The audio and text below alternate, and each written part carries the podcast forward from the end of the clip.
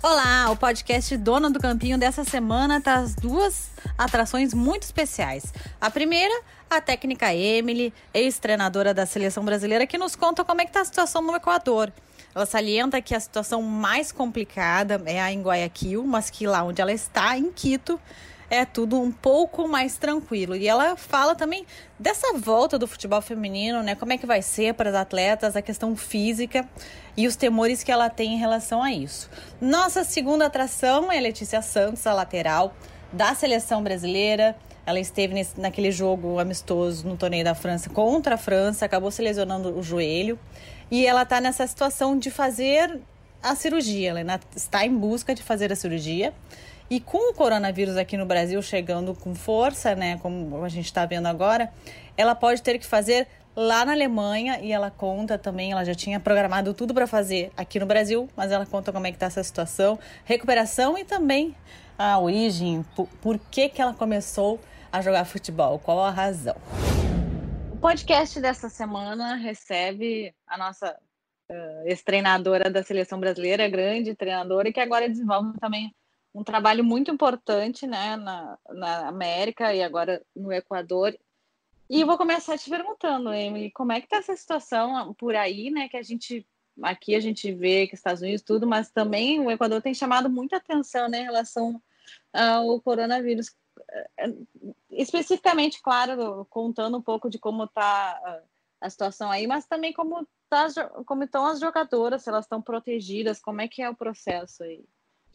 Então, na verdade, é, o, tem, tem, um ponto isolado que está chamando muito atenção, que é Guayaquil, né? Uhum. É a mais populosa aí do, do Equador. E então está chamando muito atenção pelas cenas fortes que vem, vem passando, né? Mas as demais cidades no país, elas estão controladas e tá, tá, tá bastante tranquilo. Só que eu, eu não sei o que aconteceu em Guayaquil, eu não sei se as pessoas não respeitaram é, as medidas a ser tomadas e acabou que aconteceu tudo isso. Uh, são, são cenas fortes, né? Porque você acaba vendo é, os familiares, né? É, o pessoal tirando os corpos de dentro da casa, então acaba sendo uma cena forte e, e que generaliza é, o que está acontecendo no país. Mas as demais cidades estão controladas, só Guayaquil, é, onde está sendo mais afetado pelo coronavírus, está é, tá bastante descontrolado. E onde eu moro, eu estou em, um, em um povoado aqui de, de Quito, é, uhum. chama Caiá, está é, bastante tranquilo, bastante, bastante tranquilo mesmo. Eu e até eu... tinha lido, né? Eu até li sobre isso, sabe? Essa diferença diz que Quito realmente tá, não tá assim, né? Quito soube controlar um pouco melhor né, a situação. Sim. Sim as medidas aqui são muito rigorosas no país todo. É, uhum. Só que em Quito, em Guayaquil, as pessoas não, não respeitaram e continuam não respeitando, mesmo nessa situação. Uhum. Em Quito, não. Em Quito, as pessoas. É, você sai na, no centro de Quito, é, tá vazio, as, as ruas tá, tá tudo vazio. É, agora é obrigado a usar máscara. Você uhum. estando ou não estando é, infectado, você, você tem que usar, senão é multa, cadeia. Então, assim, é, eles estão bastante rigorosos, só que foi tudo muito descontrolado em Guayaquil, né? Você olha Guayaquil, parece que está em um dia normal. E, e, mesmo acontecendo tudo que vem acontecendo lá, as pessoas continuam saindo, as pessoas continuam fazendo é, as coisas que, que, que, não pode que não pode fazer, né? Então tem algumas medidas que o governo é, colocou em relação é, a sair de casa e as pessoas estão nem aí. Tem, tem pessoas que já tomaram é, multa e assim depois da segunda multa ela aumenta para 200 dólares e assim vai indo. E as pessoas estão estão fazendo tudo normalmente. Então isso acaba complicando né? Porque você não está pensando né, no próximo porque Sim. o negócio não é, não é você ah eu vou porque eu não tô só que você pode é, pegar o vírus e, e, contagiar as demais pessoas, né? Esse, esse é o grande problema que as pessoas não entendem. Pensam somente nelas, mas não pensam no próximo. E como é que está a situação do futebol feminino aí? Porque a gente, eu, hoje eu até coloquei uh, no blog um, uma carta que a Federação Internacional dos Jogadores divulgou pedindo uma atenção ao futebol feminino, que o futebol feminino corre risco até de, né, uma parada assim maior, porque não tem toda a estrutura do masculino. Como é que está a situação aí? Como é que você vê a situação aí que era uma coisa que estava crescendo na América Latina, mas agora teve esse, esse, essa queda, né? Eu vejo, eu vejo isso como eu já venho vendo em toda a minha carreira, né? Uhum. Então, quando as coisas apertam, o patinho feio paga o pato, né? Então, é, o futebol feminino com, com, com 0,1% de gasto dos clubes e seleções acaba pagando um preço muito caro, porque é um, é um, um esporte que não gera não, não gira dinheiro, né? É, é um esporte no feminino, né? E, e, o que vai acontecer com o masculino é tentar se recuperar em curto prazo, que pode acontecer no futebol masculino. E no feminino. dinheiro para tal, né? Exato. Então vamos, vamos parar com o futebol feminino, vamos tirar o futebol feminino, e aí a gente vê o que vai acontecer com o futebol feminino, como sempre aconteceu. É, aqui eu tive uma. Eu tive uma um bate-papo muito rápido com o Gustavo, que é o gerente geral da, da Federação Equatoriana, é, foi a pessoa responsável por, pela minha contratação, e ele falou para eu ficar tranquila em relação ao nosso projeto, seleção, e tranquila ao futebol feminino no Equador. Eles estão comprometidos e vão fazer acontecer ainda esse ano, dentro das possibilidades, né? É, porque a, o, o, o tempo agora vai ficar bastante curto, então provavelmente vão ter que tirar algumas datas, enfim. Mas o importante é que eles estão comprometidos que vão fazer. Então, eu recebi essa notícia dois, três dias atrás e nós ficamos de, de, de fazer uma reunião via, via Skype. É, mas, pelo que, que ele me disse é, aqui, é, nós vamos continuar o calendário como estava, os projetos como estavam, só que a gente vai adaptar tudo isso devido ao tempo, devido aos clubes também. Alguns clubes, com certeza, não vão ter condições de, de, é, de participar, isso é uma certeza, porque tem equipes aqui bastante humildes, né? Tem equipes bastante complicadas em relação à parte financeira, mas recebi muitas mensagens de treinadores e de dirigentes dos clubes aqui que o que a gente ia fazer, o que a gente ia fazer. E eu tranquilo, vamos esperar é uma posição da federação para que a gente possa é, dar continuidade no trabalho, mas fiquem tranquilos que a gente vai é, brigar aí para que tudo aconteça. Então, eles também estão preocupados com o futebol feminino, né? É, então, eu acho que eu fiquei bastante tranquila há três dias atrás, até falei com no nosso grupo aqui da comissão técnica é, que foi uma notícia que nos aliviou, porque a gente vai poder continuar trabalhando. É, os clubes vão dar sequência no, no, planejamento de 2020. Então, eu acho que a gente conseguiu ter essa tranquilidade, mas não sabe quando iniciar. Né? A gente tem um, um. Aqui agora eles colocaram um tal de um farol. Então, nós estamos no farol vermelho hoje é, e dentro de duas, três semanas, parece que em algumas cidades ela vai passar para o sinal é, amarelo. E nesse amarelo é, as pessoas vão poder circular, mas dentro de uma é, obrigatoriedade que eles vão colocar e que a gente vai ter que se adaptar em cima disso.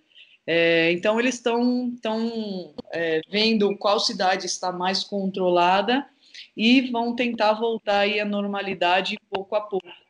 Mas já são notícias bastante importantes e que nos deixam mais tranquilo, porque imagina daqui duas, três semanas a gente já conseguir fazer alguma coisa.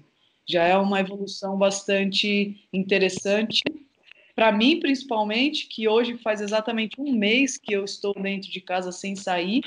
É, Nossa, então, é. ouvir, é um perrengue, né? Nossa, você ouvir isso é, é, é muito importante e te deixa um pouco mais tranquila.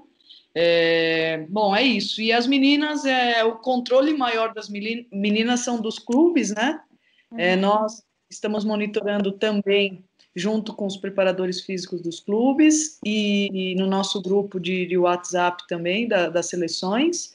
Então é assim que a gente está a gente está monitorando as meninas. E o nosso trabalho em relação à comissão, a gente se fala pelo, pelo Skype, a gente tem um, um grupo de, de estudo de sexta-feira que a gente é, assiste jogos, solta alguns temas é, para debate. Bom, enfim, a gente está tá fazendo dessa forma.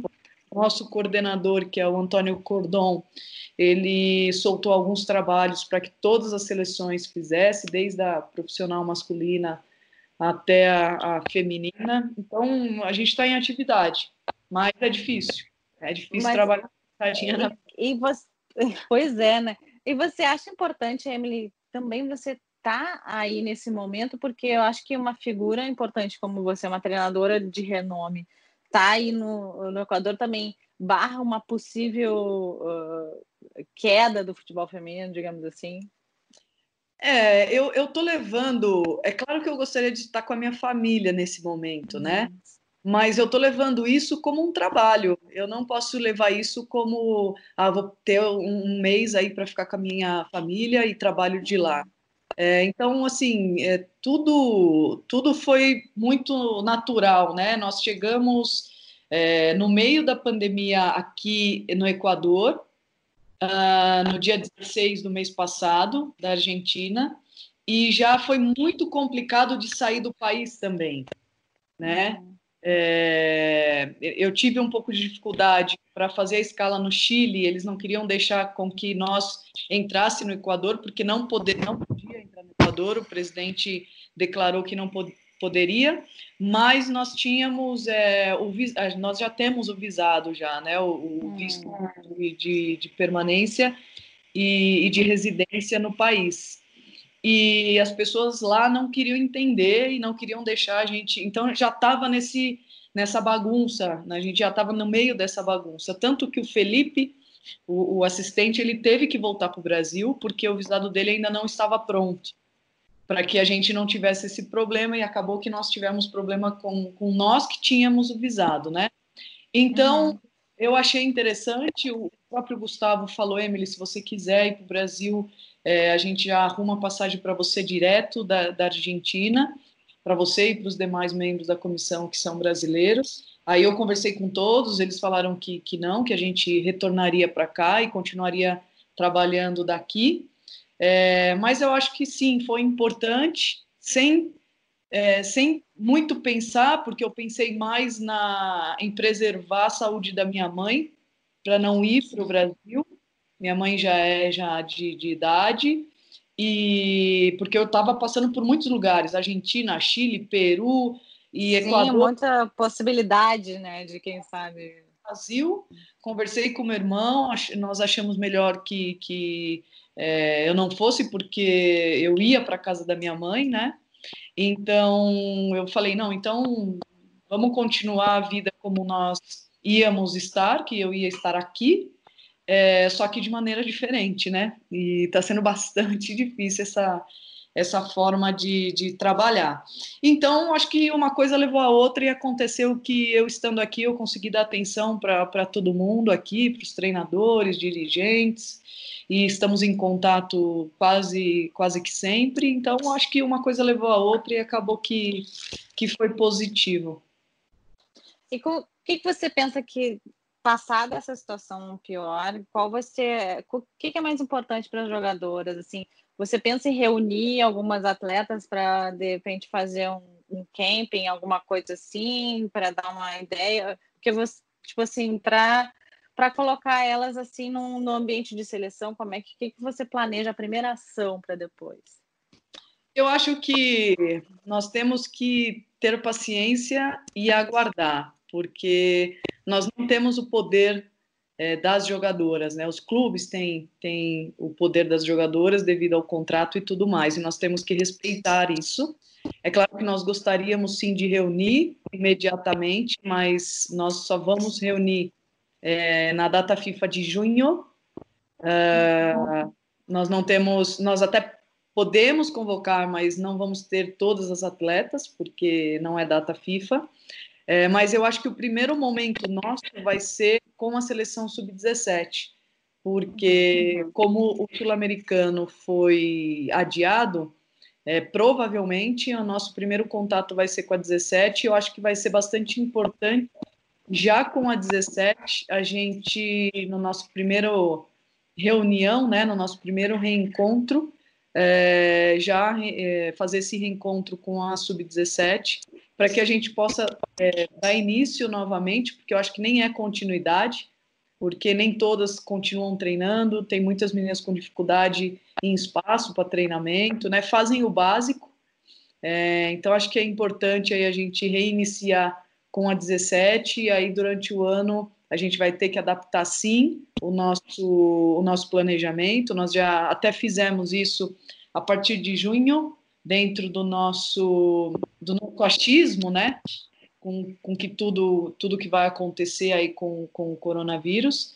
Então nós é, colocamos aí o início, o reinício do ano em junho e vamos aguardar. Eu acho que é muito cedo ainda para a gente falar em retorno, é, mas eu acho, eu acredito, né? Nós acreditamos que em junho as coisas possam estar se normalizando. E como você acredita numa defasagem física das atletas, assim, porque a gente vê, claro, no, em alguns níveis do futebol masculino, eles têm muita estrutura para se manter, né? Aqui uhum. no Brasil a gente já vê uma dificuldade das meninas se manterem em atividade porque os espaços são pequenos ou elas não têm equipamentos, algumas delas. O que, que você espera de defasagem física, digamos assim? Olha, eu vou falar do futebol brasileiro que já estava é, caminhando, né? Estava na quarta rodada, se eu não me engano, no Campeonato Brasileiro. É, os, os, clubes já tinham passado por pré-temporada, já estavam na fase competitiva aí. É, eu acredito que vai, vai começar do zero. Você tem que readaptar novamente uh, o corpo à atividade de alto rendimento. Uh, ontem eu tive até conversando com, com a Tatiele e, e eles estão bastante preocupados com isso, é normal.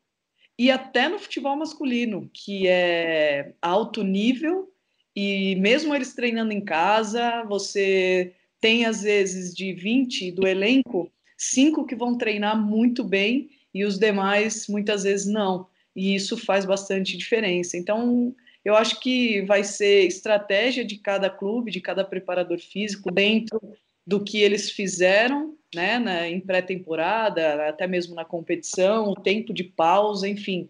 Aí a estratégia é muito individual de, de, de cada profissional, né?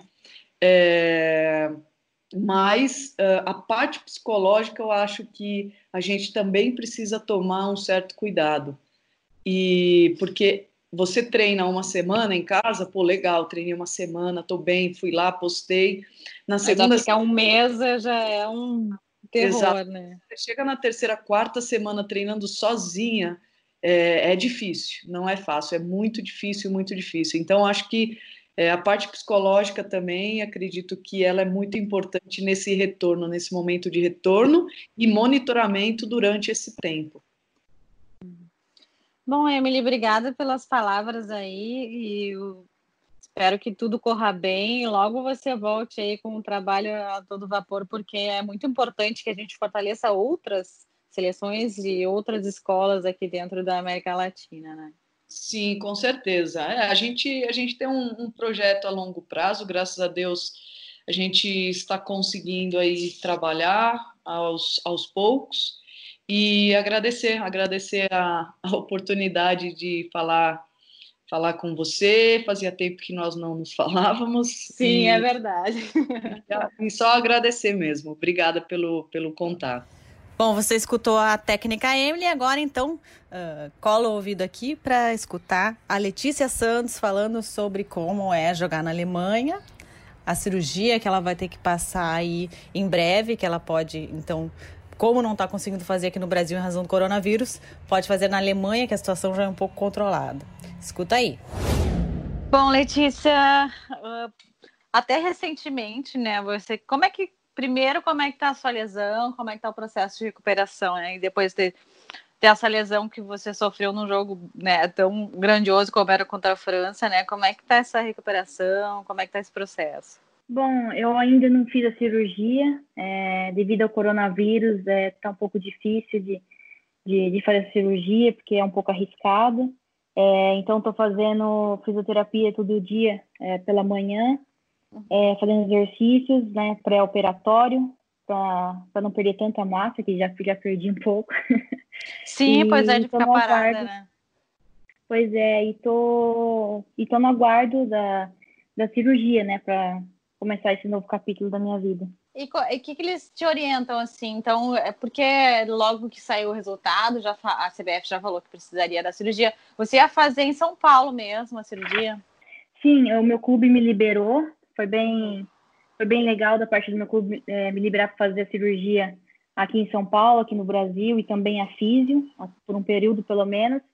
É, mas já era para eu ter feito, mas é, assim, não com, com, o fato do, do coronavírus, é, agora também está acontecendo o pico do, é, dessa doença, então é, eles pedem para que eu fique em casa, claro, faço os exercícios que eu posso fazer, é, e o que me resta é, é aguardar, aguardar um pouco essa pandemia baixar para que eu possa fazer a cirurgia. E você não pensa em fazer na Alemanha, porque eu vejo que a Alemanha gradualmente já está um pouco retornando aos treinos, né? Lá está mais contida a coisa, porque na Europa chegou antes. Você não pensa em ir para a Alemanha ou o clube não cobrou para você ir para a Alemanha fazer, porque lá já está um outro cenário? Sim, inclusive no meu clube eles já voltaram a treinar, claro, em quatro em quatro atletas, não está uhum. o grupo inteiro treinando junto.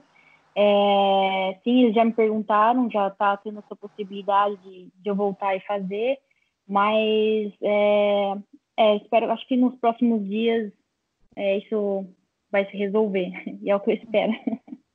E o que, que, você tem, assim, você, não especificamente do coronavírus, né, porque é uma coisa muito médica, mas assim, é, a gente vê que a Alemanha teve, passou muito bem por essa situação, né? Você, como uma pessoa que já mora lá, já conhece o hábito do alemão. Uh, os alemães são muito cuidadosos na rotina em geral, assim, é um país que, que, que, que nitidamente é um país muito evoluído, digamos assim. Sim, eles se planejam muito bem, né? Eles se planejam muito bem e todos é, eles, eles é, cumprem muito a risca, né? Por exemplo, se o governo fala, ó, fique em casa, então o alemão ele é muito é, ele não olha muito para o lado, ele é muito. Bom, foi isso que o governo falou, então é isso que nós vamos fazer. Então, Sim. eu vejo isso como eles têm um, muito, um planejamento muito bom e todos se adequam né, ao planejamento. Que interessante. E, e assim, é, o campeonato lá, Letícia, como é que você vê esse campeonato lá? É, é um campeonato, eu, eu daqui, né, olhando por aqui, eu vejo que é um campeonato muito me parece muito igual, né, entre as equipes, assim, muito disputado. Sim, eu, eu sou um pouco suspeita para falar da Liga Alemã, na verdade. eu gosto muito porque lá, por mais que assim a gente vai jogar às vezes com, a, com o último colocado, e mesmo assim eles é, colocam um ritmo intenso na partida, nos dá bastante dificuldade. Se você entrar achando que você ah, já venceu, é, corre o risco de, de você empatar ou até mesmo perder. Ele é, ou às vezes consegue fazer o gol no final do jogo.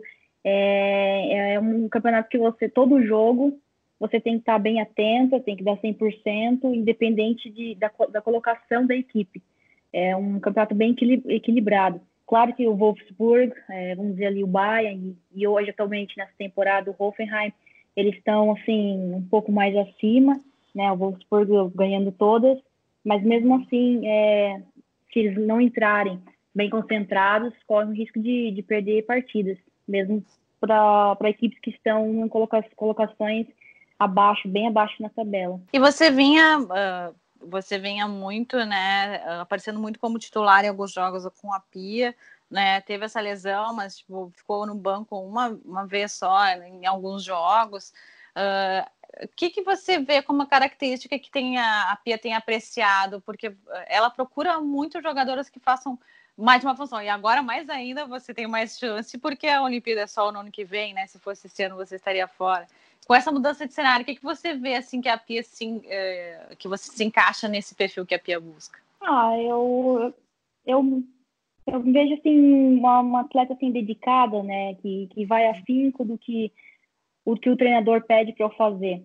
É, eu, eu, acho que o fato de eu acreditar também, todos nós estamos acreditando na filosofia da Pia, e eu acho que talvez isso é algo que ela, que ela goste. É, não posso falar muito, porque acho que essa é uma pergunta é mais para a Pia do que para mim, né? Eu, me vejo, eu vejo assim, talvez como uma, sei lá, uma criança dedicada.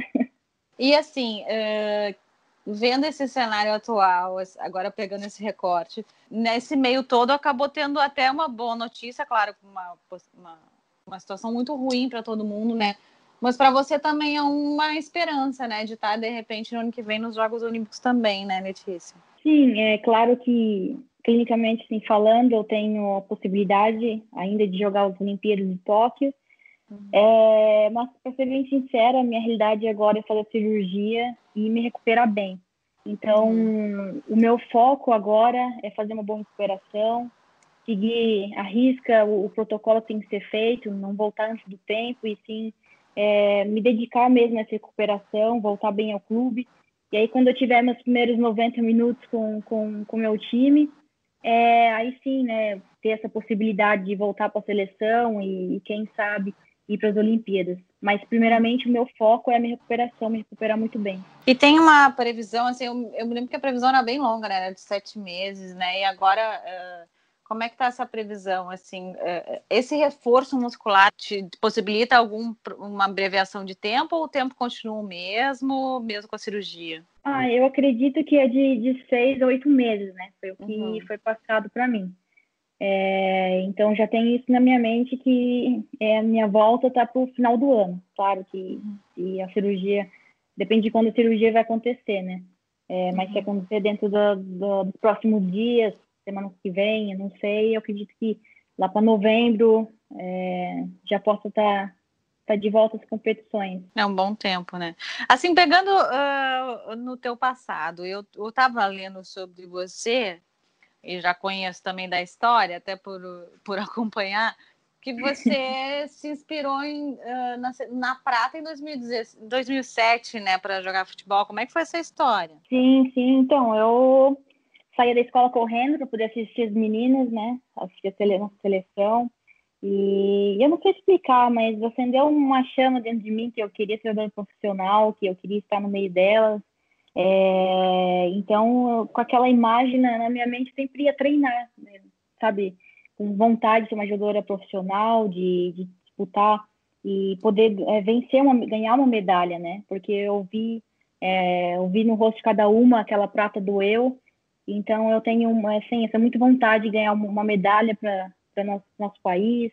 É, acho que nossa, nossa modalidade, futebol feminino brasileiro, merece uma medalha de ouro. Tenho muita vontade e é devido ao esforço delas que elas fizeram por nós, né? E você acha que a seleção, quando chegar para disputar as Olimpíadas, vai chegar com esse, com o peso de não ter ganho uh, o ouro ou, ou não? Assim, vai chegar com, aquela, com aquele esquema de evolução, porque a Pia está trazendo todo um novo cenário também para o futebol feminino? Não, eu acho que não, não vai chegar com, com peso sobre, sobre isso. Eu acho que vai chegar com muita gana, muita vontade de vencer, de colocar em prática essa filosofia que a Pia vem nos passando. Está todo mundo é, muito, muito afinco do que ela vem passando para a gente, querendo muito é, aprender e evoluir. E, então, eu, eu acredito que a seleção brasileira vai chegar muito forte, muito bem é, nas Olimpíadas. Agora, uma última perguntinha, Letícia. O eh, que, que você também espera, assim, da, dessa situação atual, né? Que a gente vê que o cenário no Brasil, assim, no futebol feminino que estava evoluindo tanto, assim, com essa parada, assim, alguns clubes enfrentando dificuldade. Como é que você vê, assim? Você vê que uh, a coisa vai continuar bem? Como é que você projeta, assim, o, o Brasil? Bom, eu espero que, que nos próximos meses, pelo menos em relação à contaminação do vírus, né, possa, possa diminuir. Claro que a parte econômica vai levar um, um bom tempo ainda, uhum. é, mas a gente tem que se cuidar primeiramente e para que em breve a gente possa voltar à nossa, nossa vida normal, social, no trabalho. E é o que eu espero que seja em breve, né? Que todos nós possamos ter consciência, ter paciência, que é um momento difícil, para que em breve a gente possa normalizar, voltar tudo ao normal. Ah, bem, então, Letícia, boa sorte aí. Espero que você consiga fazer a cirurgia o mais rápido possível para voltar aí a brilhar nos gramados, hein? Muito obrigada, Cintia, muito obrigada. Curtiu o podcast Dona do Campinho dessa semana? Lembrando que é só mandar a sugestão pra gente ali no Twitter também, que a gente escuta e a gente corre atrás. É Cíntia Barlen, vai lá no Twitter e nos manda sugestões aí pra gente fazer um podcast junto com vocês, tá bem? Um beijo, se cuidem aí. Até a próxima semana. Dona do Campinho.